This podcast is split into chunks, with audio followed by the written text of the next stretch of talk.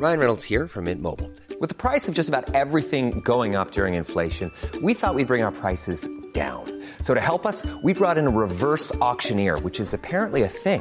Mint Mobile unlimited premium wireless. Ready to get 30, 30, bit to get 30, bit to get 20, 20, 20, bit to get 20, 20, bit to get 15, 15, 15, 15 just 15 bucks a month. So, Give it a try at mintmobile.com slash switch.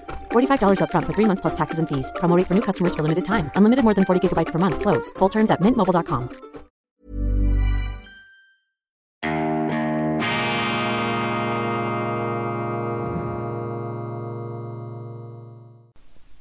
Grüezi miteinander. Einen wunderschönen guten Morgen, meine sehr verehrten Damen und Herren, liebe Freunde, vor allem in Deutschland und in Österreich. Ich begrüße Sie herzlichst zur internationalen Ausgabe von Weltwoche Daily, die andere Sicht, unabhängig, kritisch, gut gelaunt am Montag, dem 23. Mai 2022. Am 23. Juni findet das erste Weltwoche Golfturnier statt in Andermatt vor prächtiger Alpenkulisse an der Wiege der Eidgenossenschaft, gewissermaßen auf einem der schönsten Golfplätze der Schweiz, vielleicht der Welt.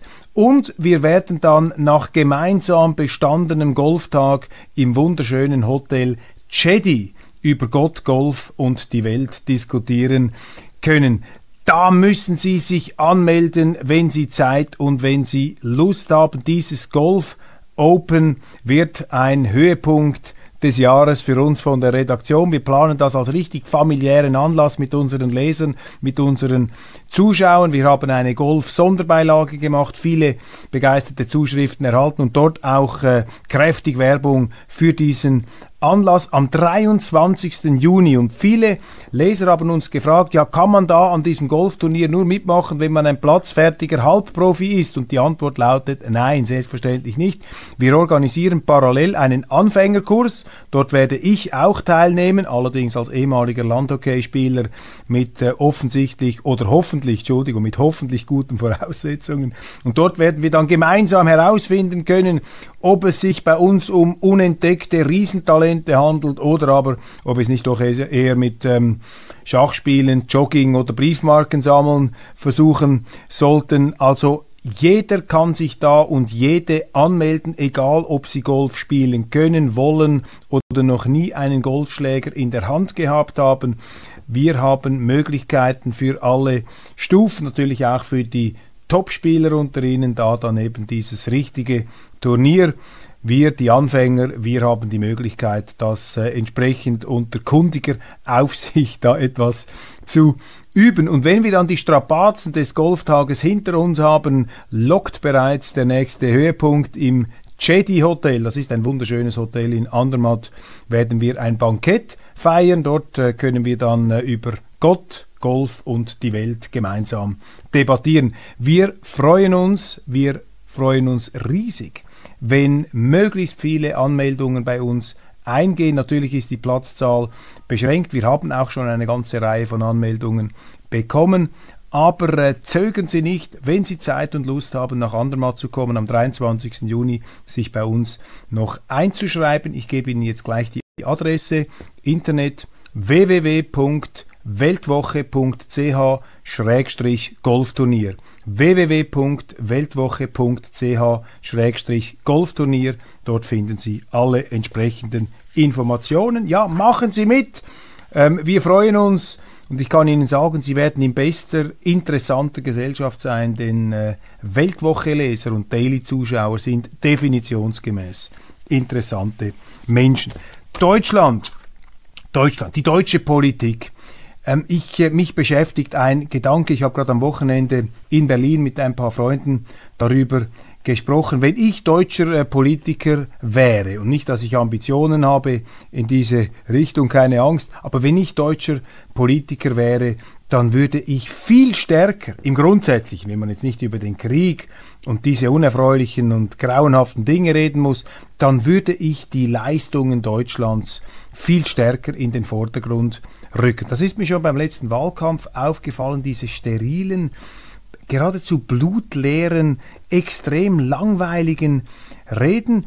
Politiker müssen ja auch immer eine Geschichte erzählen können. Sie müssen sozusagen das, was sie erreichen wollen, einbetten können in eine Erzählung, die die Leute anspricht. Und natürlich, es ist mir bewusst, Deutschland ist ein Land mit einer komplexen, gebrochenen Geschichte. Da können Sie nicht einfach wie in der Schweiz aus allen Resonanzkammern der Vergangenheit heraus ein paar passende Zitate und Ereignisse zusammenklauben, weil der geschichtliche Rückblick für viele Deutsche, ich bin ja selber 25 Prozent Deutscher, der geschichtliche Rückblick ist immer auch etwas belastend, weil es dort eben auch äh, sehr düstere, sehr finstere äh, Passagen gegeben hat, vor allem eine im letzten Jahrhundert. Aber es gibt eine Geschichte, die wird viel zu wenig erzählt in Deutschland. Und das wäre für mich eigentlich das Narrativ, so lautet ja das Wort, das wäre der Stoff, das wäre die Erzählung, die ich immer wieder, immer wieder bringen würde. Und das ist die Erfolgsstory des Nachkriegs Deutschlands, der Bundesrepublik Deutschland. Das ist eine der atemberaubendsten Erfolgsgeschichten der seit Journalisten gedenken meine, stellen Sie sich das einmal vor. 1945 war Deutschland ein rauchender Trümmerhaufen. Ein gespaltenes, ein geteiltes Land unter Obhut, unter dem Kommando der Siegermächte am Boden liegend. Ein Absturz sondergleichen Karthago-mäßig. Ein rauchender Trümmerhaufen. Dann die Deutschen verfemt aufgrund der Verbrechen, die in ihrem Namen verübt worden sind von einem verbrecherischen, diktatorischen Regime. Da muss man allerdings fairerweise dazu sagen, da kann man sich dann auch nicht so leicht wehren, wie man sich das heute vorstellt. Wenn Sie mal in einer Diktatur leben, können Sie nicht einfach auf die Straße gehen und sagen, so jetzt musst du weg da oben. Dann sind Sie nämlich selber weg, aber egal. Deutschland am Boden 1945. 1961 1961 hat man bereits wieder England überholt, Bruttosozialprodukt pro Kopf. 60er Jahre, gigantische Erfolgsgeschichte. 70er Jahre, dann ging es weiter. 80er Jahre, Anfangs 90er Jahre hat man eine Wiedervereinigung gestemmt. In der Zwischenzeit auch noch die Europäische Union finanziert. Man ist zum Exportweltmeister geworden. Natürlich, es gab auch politische Verirrungen und Verfehlungen. Man hat einen hochstabilen demokratischen Rechtsstaat ähm, verankert, als ob es nie etwas anderes gegeben hätte. Man hat den Trümmerhaufen DDR integriert, natürlich auch mit gewissen Verdauungsproblemen und Abstimmungsschwierigkeiten etc. etc. Aber insgesamt eine unglaubliche Erfolgsgeschichte und dann eben diese Exportindustrie, vom Sport müssen wir gar nicht reden, ein Exportweltmeister der äh, obersten Hubraumklasse. Und das ist die Erfolgsgeschichte, die man erzählen muss. Und man muss auch herausfinden als Politiker, vor allem als bürgerlicher Politiker, was sind eigentlich die Voraussetzungen für so eine Erfolgsgeschichte? Was sind eigentlich die Grundsätze, die diesen erfolgreichen Lebenszusammenhang Deutschland ermöglicht haben? Und dann kommen Sie natürlich auf ein paar Fixpunkte soziale Marktwirtschaft. Ludwig Erhard, Ludwig Erhard, dann aber auch Konrad Adenauer, die Strategie der Westbindung, Deutschland als klares westliches Land, orientiert auch am angelsächsischen marktwirtschaftlichen Modell, allerdings abgefedert etwas durch den deutschen Sozialdemokratismus, der ganz tief zum Land gehört und für den man sich auch nicht schämen muss, solange nicht völlig überbordet und ins ideologisch Gestörte ausartet. Also man hat hier ein tolles Modell hingekriegt und gleichzeitig, das ist dann wiederum das Verdienst der Sozialdemokraten in den 70er Jahren, neben dieser Westbindung auch eine Politik der Verständigung mit dem Osten, mit Russland, mit der Sowjetunion gestartet. Das hat dann unter den Kalten Kriegen im bürgerlichen Lager ähm, große ähm, Reizgefühle ähm, ausgelöst, Allergien. Aber das Verdienst hier von Willy Brandt und Egon Bahr, den Strategen dieser Ostannäherung, das gehört eben auch zu Deutschland. Ein westliches Land, ein zutiefst westliches Land, das aber immer auch sich dann noch erinnert hat einer gewissen Brückenfunktion nach Osten. Und da hat ja die Geschichte den Deutschen auch recht gegeben, dass eben dieser kommunistische Osten pleite gegangen ist, zusammengebrochen ist, erstaunlich friedlich zusammengebrochen ist und dass man dann da die Welt wieder öffnen konnte.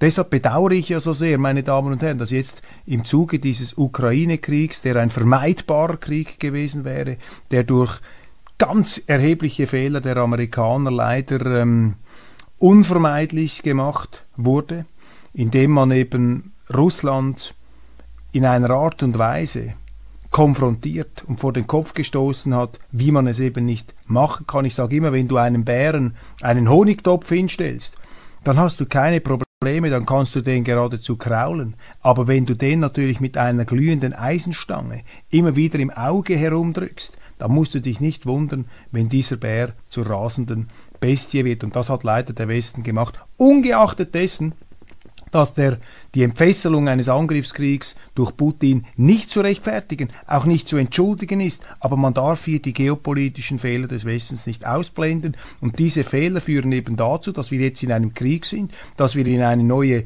Konfrontation West gegen Ost steuern, in eine neue geteilte Welt, so sieht es zumindest aus, ich hoffe nicht, dass es so herauskommt. Und das ist nicht im Interesse Europas, das ist nicht im Interesse Deutschlands, aber die Stimmung ist eben leider so, dass die die Deutschen, dass die Bundesrepublik ihre Urstärke als zutiefst westliche Republik, als Demokratie gleichzeitig mit Fühlern, mit Verständigungsfühlern im Osten nicht ausspielen kann. Nun, das ist die ganz aktuelle, ähm, düstere Dimension, wenn man so will, äh, des, äh, des Tagesgeschehens.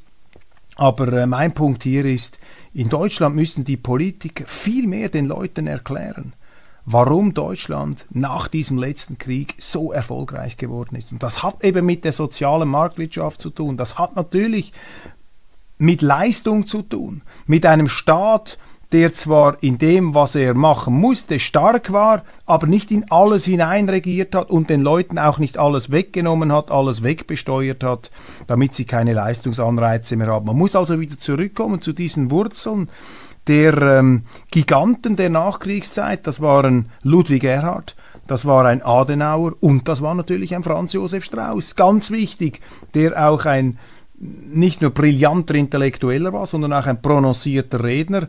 Und deshalb haben ihn die Linken natürlich dann auch ganz massiv angegriffen und angeschwärzt. Aber diese Erfolgsrezepte, hier nur ganz kurz angetönt, die stehen im Zentrum der deutschen Erfolgsgeschichte, im Zentrum des erstaunlichen, beeindruckenden Erfolgs der Bundesrepublik. Und da kann man eben, das ist meine Überzeugung, kann man doch auch mit einem gewissen Pathos und mit einem gewissen Stolz, der nicht einfach, der nicht in diese, ja, in die, in die, in die traurigen, in die betrüblichen, auch in die, ähm, ja, bestürzenden ähm, Dimensionen der, der, deutschen Geschichte hineingeht, kann man eben doch eine, eine Geschichte erzählen, die, die einen mit Stolz erfüllen muss, wenn man, wenn man Deutscher ist. Ich kann das nicht anders ähm, ausdrücken. Das ist ähm, sehr, sehr schade und es gibt im Grunde keine Partei in Deutschland, die das macht. Die CDU, CSU macht es viel zu wenig. Das ist total Hey, I'm Ryan Reynolds. Recently, I asked Mint Mobile's legal team if big wireless companies are allowed to raise prices due to inflation. They said yes. And then when I asked if raising prices technically violates those onerous two-year contracts, they said, "What the f*** are you talking about? You insane Hollywood ass." So to recap, we're cutting the price of Mint Unlimited from $30 a month to just $15 a month. Give it a try at mintmobile.com slash switch. $45 upfront for three months plus taxes and fees. Promo for new customers for limited time. Unlimited more than 40 gigabytes per month. Slows. Full terms at mintmobile.com. Here's a cool fact. A crocodile can't stick out its tongue. Another cool fact, you can get short-term health insurance for a month or just under a year in some states. United Healthcare short term insurance plans are designed for people who are between jobs, coming off their parents' plan, or turning a side hustle into a full time gig. Underwritten by Golden Rule Insurance Company, they offer flexible, budget friendly coverage with access to a nationwide network of doctors and hospitals. Get more cool facts about United Healthcare short term plans at uh1.com. Technokratisch. Die SPD hat sich in so eine Art ähm, Frontstellung gegen die Marktwirtschaft hinein manövriert und die AfD, die, ähm, bei der hat man einfach den Eindruck, dass sie auch die finsteren Passagen der deutschen Geschichte irgendwie noch äh, derart äh, eingemeinden und zum Teil auch verharmlosen will, dass daraus eben nicht eine überzeugende Erzählung entstehen kann. Es gibt einfach zu viele Entgleisungen auch namhaftester auch übrigens sehr intelligente Exponenten, die dann in diese Falle getappt sind oder wie man das immer nennen will. Also da ist man etwas in der, in der Geisterbahn auch unterwegs der deutschen Geschichte und ich verstehe nicht ganz, warum man nicht sich konzentriert darauf, die Bundesrepublik als eine unglaubliche Erfolgsstory den Leuten näher zu bringen. Und das Schöne ist ja, dass seit der Wende auch der deutsche Osten oder der mittlere Osten oder die deutsche Mitte nun wieder zu dieser bundesrepublikanischen Erfolgsstory gehören kann, bei allen Schwierigkeiten, die es dort gibt und vielleicht auch bei aller Bitterkeit, die immer noch zu beobachten ist. Und äh, ich könnte mir vorstellen, dass man mit dieser Erfolgsgeschichte auch einen Beitrag zur Versöhnung der Landesteile beitragen kann. Aber ich bin mir bewusst natürlich jetzt als Schweizer, da habe ich mich weit hinausgewagt in, in die deutsche Seele. Bin sehr gespannt, ob das irgendeine Resonanz auslöst bei Ihnen. Bitte auch kritisch, wenn Sie der Meinung sind, dass das ähm, in die falsche Richtung gegangen ist. Auf jeden Fall in die falsche Richtung geht das, was die deutsche Innenministerin SPD Nancy Faeser jetzt aufgleist. Das ist eben das ganz falsche Narrativ. Die ist ja dabei, ich weiß nicht, ob Sie das mitbekommen haben, ein sogenanntes Demokratiefördergesetz auf die Schiene zu legen. Ein Demokratiefördergesetz, ein Gesetz zur Demokratieerziehung der Leute mit dem Ziel, eine engagierte Zivilgesellschaft zu bauen mit staatlicher Unterstützung und eine engagierte Zivilgesellschaft. Das heißt einfach, dass man die Gesellschaft so abrichten möchte, dass sie das sagt und denkt, was die jetzt gerade regierenden rot-grünen Parteien unter Ausblendung der FDP denkt. Also das ist unglaublich. Ich habe mir etwas in dieses Gesetz ähm, vertieft, was da drin steht. Da geht es einfach darum, ähm, eben die gesellschaftlichen Akteure, die, die gesellschaftlichen Gruppen, die Leute derart ähm, ja, ideologisch zu massieren, dass sie dann genau auf der Regierungslinie sind. Der Staat will sich eine Gesellschaft nach seinem eigenen Bilde formen. Also genau das Gegenteil von dem, was die liberal-konservativen Urväter der Bundesrepublik beabsichtigt haben, ein zutiefst ideologisch kollektivistisch, sozialistisch angehauchtes Projekt hier dieser Nancy Faeser. Die Schwerpunkte sind natürlich Kampf gegen rechts, Kampf gegen den Klimawandel, Integration und Vielfalt als ähm, Postulate. Vielfalt, ähm, das ist so ein Wort, das dann gebraucht wird. Die Vielfalt, die Nancy Faeser meint, ist aus meiner Sicht eine Einfalt, vor allem auch eine ideologische Einfall. Gerichtet ist das gegen Rassisten und Extremisten, wobei man die Extremisten natürlich nur auf der rechten Seite findet. Die linken Extremisten werden nicht oder kaum erwähnt. Auch die islamistischen Extremisten werden kaum erwähnt. Und besonders bemerkenswert, die Antisemiten und die Antifeministen werden im gleichen Atemzug ähm, da ähm, erwähnt und ähm, an den Pranger gestellt, die Antisemiten und die Antifeministen, so als ob die Antisemiten und die Antifeministen jetzt in der moralischen Bewertung sozusagen gleichrangig zu bewerten sein.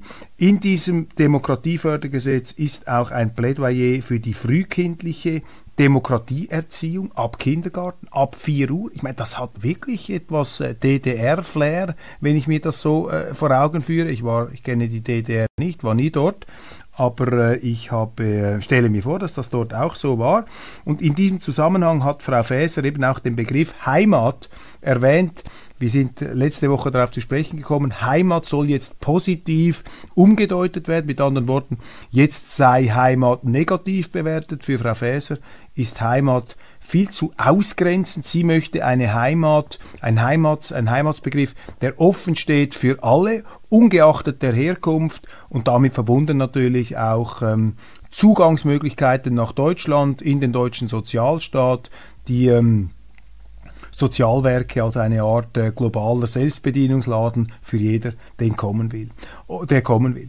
Beobachten übrigens etwas Ähnliches von den Linken orchestriert in Amerika. Da sind ja die Zuwanderungen, auch die illegalen Zuwanderungen in die USA an der Südgrenze sind ja gigantisch. Vier bis fünfmal höher als unter Trump. Und da kommt nun wirklich der Verdacht auf, dass diese Linken das ganz gezielt betreiben, weil sie natürlich wissen, dass viele dieser Migranten jetzt nicht zu den hochqualifizierten Fachkräften gehören, die dann vielleicht bürgerlich wählen, sondern von Anfang an angewiesen sind auf sozialstaatliche Unterstützung, der wiederum in den Klauen der Linken ist. Und so hofft man sich, das ist meine These, ich glaube, das ist auch ziemlich wahrscheinlich, lässt sich auch nicht, sieht man auch an den Äußerungen in der Schweiz immer wieder von führenden Sozialdemokraten, wie sie hier auch das Bürgerrecht leichter ähm, ausweiten möchten auf äh, Zuwanderer, dass hier sich die Linke eine Art Reservearmee von Wählern verspricht, um die Bürgerlichen in die Defensive zu bringen. Also diese Zuwanderungspolitik muss ganz klar auch vor dem äh, innenpolitischen Streben nach Macht gesehen werden. Ja, die Vierjährigen werden da abgerichtet. Alles ist Politik. Man will auch hier mit Regenbogenportalen die frühkindliche Sexualerziehung ähm, optimieren. Da sind so viele ähm, Fragwürdigkeiten darunter, dass man ähm, sich tatsächlich auch die Frage stellt, was macht die FDP eigentlich dagegen? Ich habe bis jetzt noch nichts gehört. Die FDP jetzt da in Sippenhaftung, mehr oder weniger mit dabei. Und das ist natürlich das Drama dieser Liberalen in Deutschland, dass sie sozusagen hier äh, quasi zwangsläufig oder auch durch eigenes Zutun mit eingefärbt werden in diesen rosaroten äh, bis dunkelroten äh, Sumpf, in dieser Soße, die eben mit solchen äh, Vorstellungen wie einem Demokratiefördergesetz äh, äh, da von sich reden macht. Und das wird natürlich ähm, für die FDP letztlich bei den Wählern verheerende Auswirkungen haben. Interessant in diesem Zusammenhang noch ein Zitat der äh, Außenministerin Annalena Baerbock aus dem April. Sie hat in einer Rede gesagt, Identität im 21. Jahrhundert bedeutet zivilgesellschaftliches Engagement, eingebunden sein in Gemeinschaft.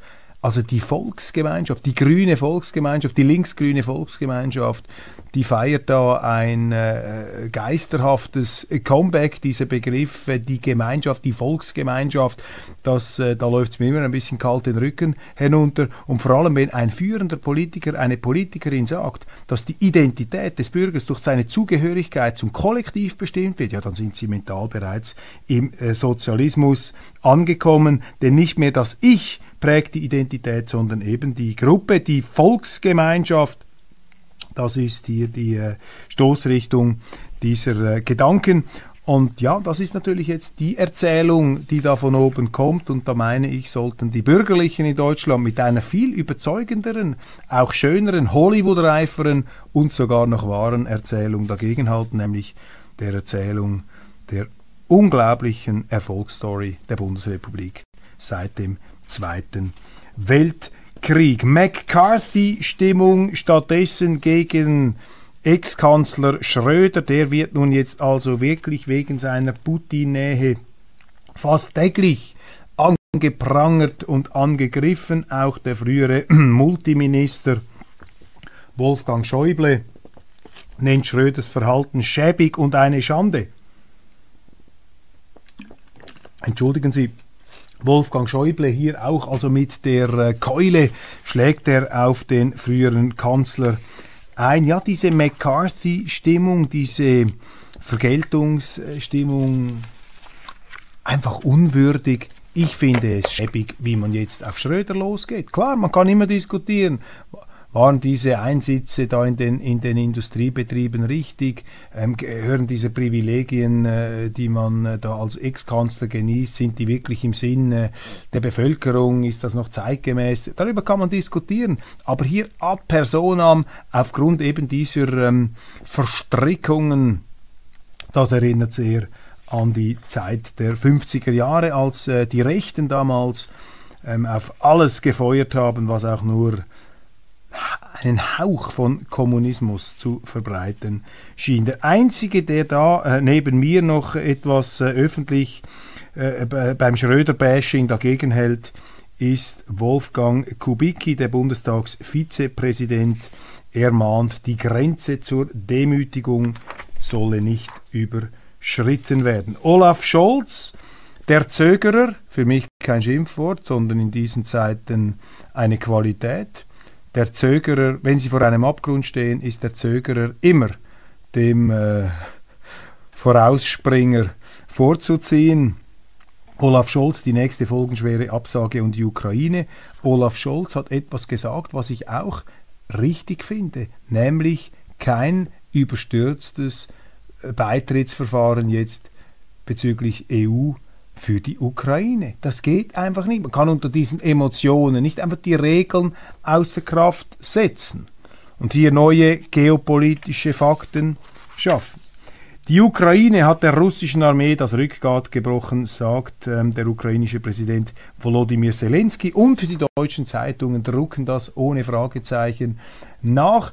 Also echte Propagandaorgane, die haben also wirklich jetzt da, die Ukrainer haben in äh, deutschen Zeitungen einen 1 zu 1 Abnehmer ihrer Schilderungen dieses Krieges. Aber ich sage Ihnen, meine Damen und Herren, das, was Sie hier lesen, das ist ja nicht die Wirklichkeit, das ist ja nicht das, was am Boden dann passiert. Es ist ja sehr schwer, sich im Nebel des Krieges ein Bild zu machen. Aber was wir hier haben, das ist einfach einseitige Propaganda und man merkt schon, wie die frenetisch in Deutschland ganz extrem hier an die große Glocke gehängt wird dass in der Beschreibung etwas nicht stimmen kann. Und es stimmt auch deshalb etwas nicht, weil wir in Schweizer Zeitungen, davon lese ich fast nichts in den deutschen, ähm, jetzt äh, immerhin berichtet bekommen, dass Mariupol, der strategisch wichtige Hafen in der Hand der Russen sei. Ja, wenn jetzt denen schon das Rückgrat gebrochen ist, wie ist denn das möglich? Oder John Kirby, der Sprecher des US-Verteidigungsministeriums, Zähneknirschen musste er zugeben, die Russen rücken auf breiter Front vor, 300 Kilometer,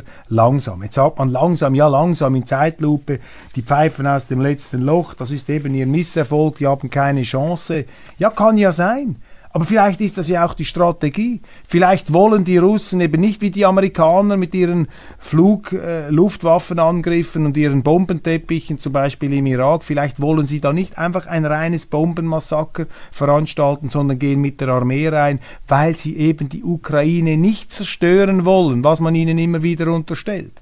Und ich bin eben an dem Punkt, dass ich wie schon in Corona, ich glaube nicht mehr so recht, was die Medien bei uns berichten. Ich glaube es nicht mehr so recht. Natürlich, es ist auch möglich, dass ich mich irre. Diese Variante darf nie ausgeschlossen werden, meine Damen und Herren. Und bitte rufen Sie mir zu, wenn ich mich irren sollte.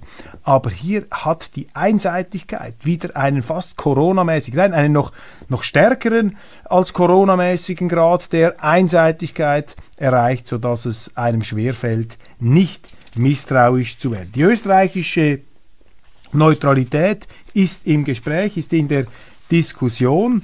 Ähm, die Österreicher äh, sind eine Art ein neutraler Staat, aber sie sind aufgrund ihres EU-Beitritts natürlich nicht ein voll neutraler Staat. Das muss man hier ganz klar festhalten. Das hat übrigens auch Veit Dengler, der frühere CEO der NZZ, in einer Fernsehdiskussion, da war ich auch dabei, ähm, gesagt. Da hat er vollkommen recht. Durch den EU-Beitritt ist Österreich zwangsläufig nicht neutral, weil als EU-Mitglied sind sie auch gezwungen, bestimmte Maßnahmen, etwa in einem Krieg, Sanktionen, mitzumachen und nicht einfach äh, auszusteigen. Die Österreicher bemühen sich, die Regierung bemüht sich um eine gewisse Neutralität, aber man nimmt diese Neutralität äh, auch nicht so neutral wahr, wie es äh, im Grunde für einen neutralen Staat wichtig wäre. Und bei der Neutralität ist es sehr, sehr wichtig, ob dass alle Länder sie so wahrnehmen. Und zwar die Bösen auch. Nicht nur die Guten, nicht nur die Ukrainer, sondern eben auch die Russen. Sie müssen eben von beiden Kriegsparteien als neutral anerkannt werden,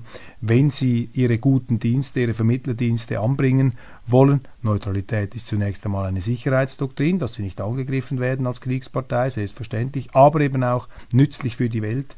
Denn wenn sie neutral sind, zum Beispiel jetzt von den Russen und den Ukrainern als neutral anerkannt werden, ja, dann eignen sie sich eben auch als Vermittler, als Friedensstifter. Aber da haben die Österreicher, ähnlich wie die Schweizer, ähm, schon ziemlich weit sich aus der Neutralität herausgewagt. Die Schweiz ist ja auf der feindlichen Liste äh, der unfreundlichen Staaten, auf der Feindesliste der Russen, auf Platz 3, noch vor der Europäischen Union. Das finde ich erschütternd als Schweizer. Das World Economic Forum in Davos beginnt etwas später. Normalerweise ist es ja im Januar, im Winter. Jetzt also im Mai bei schon frühsommerlichen Temperaturen, auf die wir uns freuen, an denen wir uns freuen. Lassen Sie sich die äh, schönen Tage auf keinen Fall von diesen Klimaapokalyptikern und Wetterfröschen der Finsternis vermiesen. Ist es nur das Ende der Davos-Man oder auch des World Economic Forum? Ja, das World Economic Forum wird in zweierlei Hinsicht seinem Anspruch nicht gerecht. Erstens die World. Es ist nicht mehr ein Weltforum, es ist ein Westforum, es ist ein Ukraine-Forum. Die Chinesen sind nicht da, die Russen wurden ausgeladen, also eine sehr einseitige Sache. Damit widerspricht Klaus Schwab seinem universellen, auch etwas neutralen Anspruch, eben eine Plattform für die ganze Welt zu sein. Und es wird auch nicht dem Anspruch gerecht, ein Wirtschaftsforum zu sein. Denn früher war das WEF tatsächlich ein World Economic Forum, hat sich mit Wirtschaftsfragen, auch mit Fragen des Wohlstands auseinandergesetzt.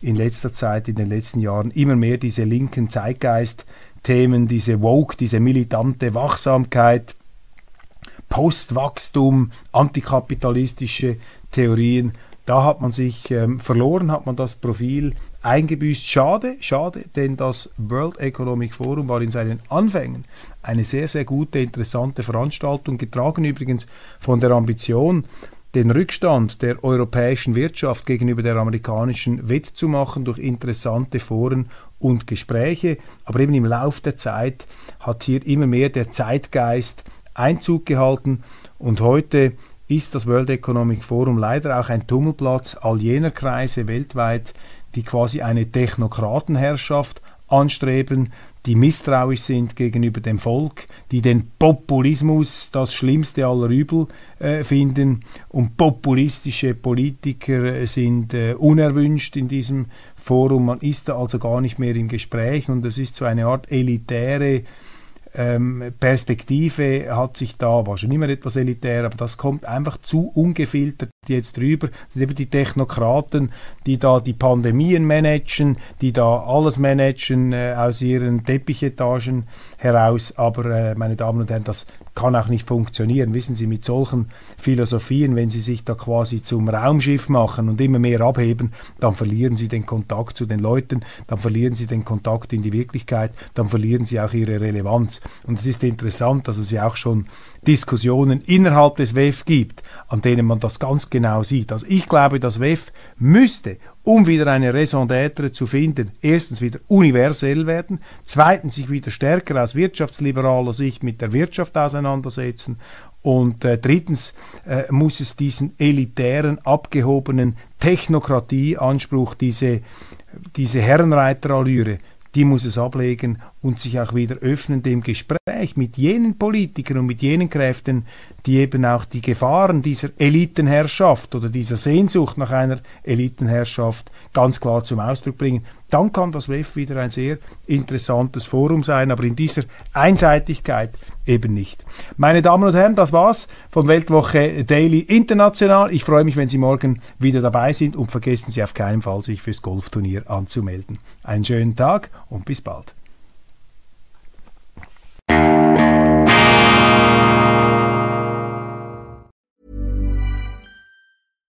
Support comes from ServiceNow, the AI platform for business transformation. You've heard the hype around AI. The truth is, AI is only as powerful as the platform it's built into. ServiceNow is the platform that puts AI to work for people across your business, removing friction and frustration for your employees, supercharging productivity for your developers, providing intelligent tools for your service agents to make customers happier all built into a single platform you can use right now. That's why the world works with ServiceNow. Visit servicenow.com/ai for people to learn more.